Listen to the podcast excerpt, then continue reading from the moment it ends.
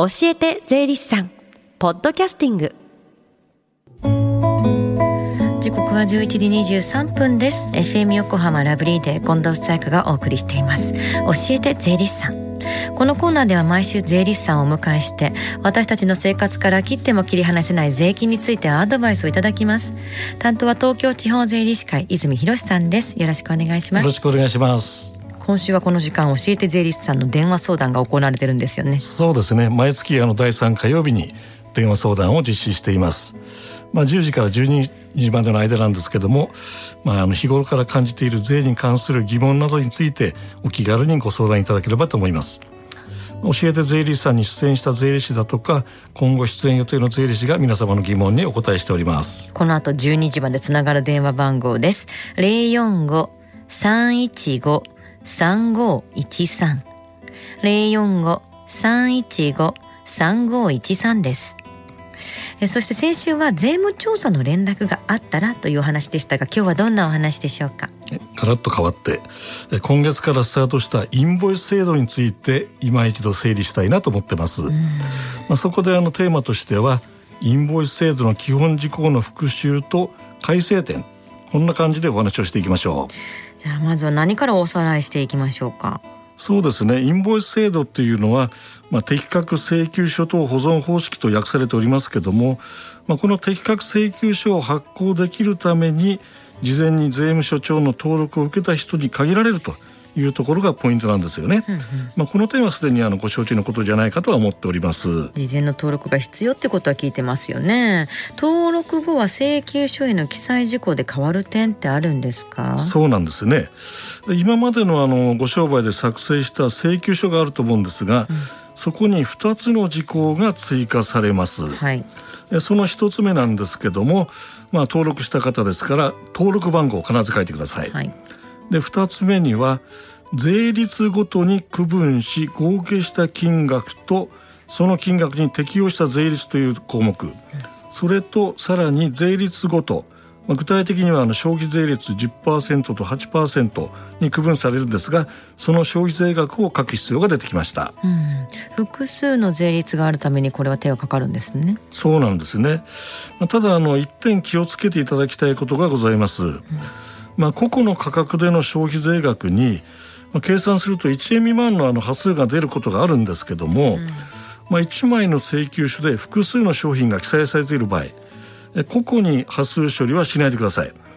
税率ごとに区分した合計金額に税率をかけるということを覚えておいていただければと思います、うん、まあ、なぜかというと個々に端数処理をした場合と比べると微妙に差額が発生するということらしいですね。まとめてってことですね。そうですね。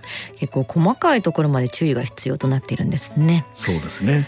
このような中で特例のようなものもあるって聞いたんですけれども。そうですね。事業者の方があの今の段階で全員一律に発行事業者になっているわけではありませんので、まあ、いくつか救済的なあの措置が設けられていると、まあ、これが大事なことだと思いますね。うんじゃあまずは何からお話しいただけますか？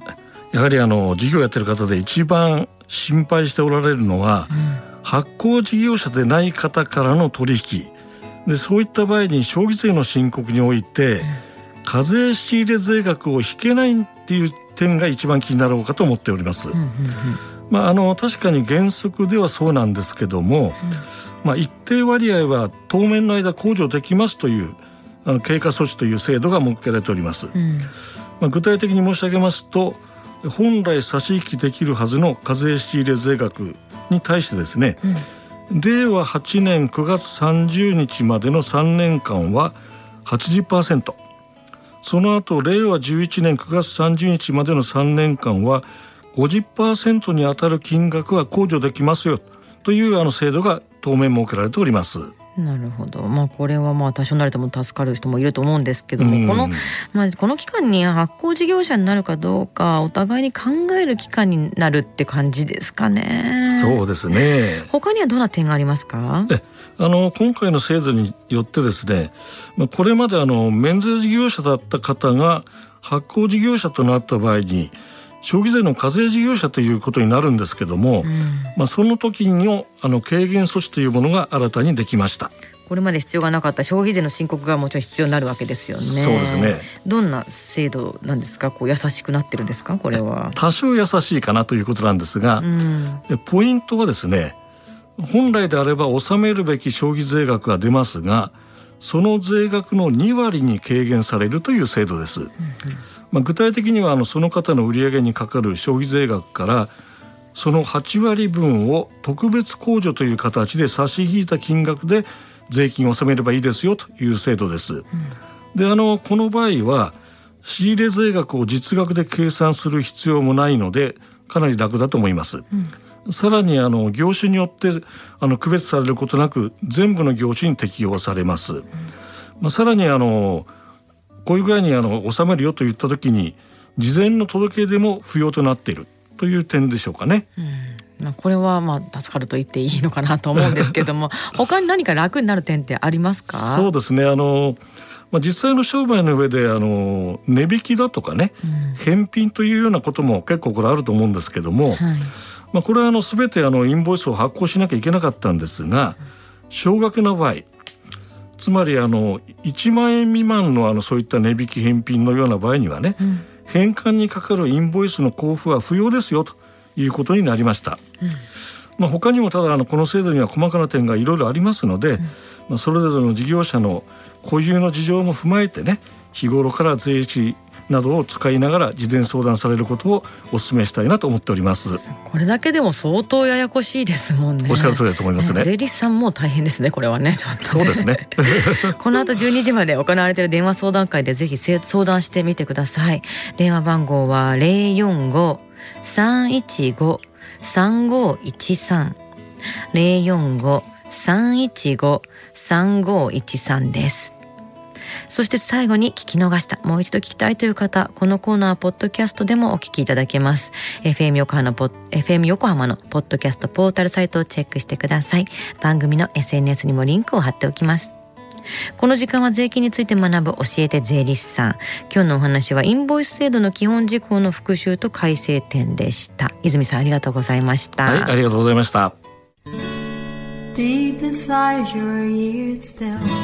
Lingers on the fading sound of footsteps, so clear to hear whenever I find you with empty beer bottles in your hand.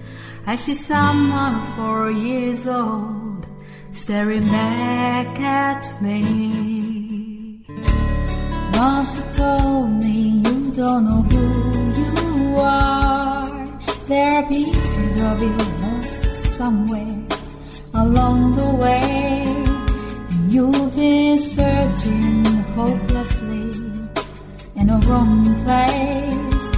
Cause they have always been with you from the very start. So many years you haven't been yourself.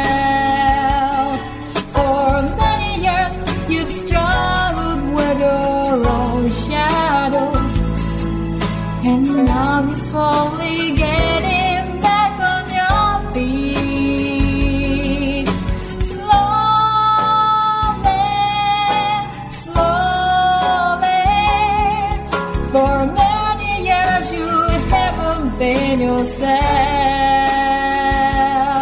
So many years you've struggled with your own shadow. And now you're here together.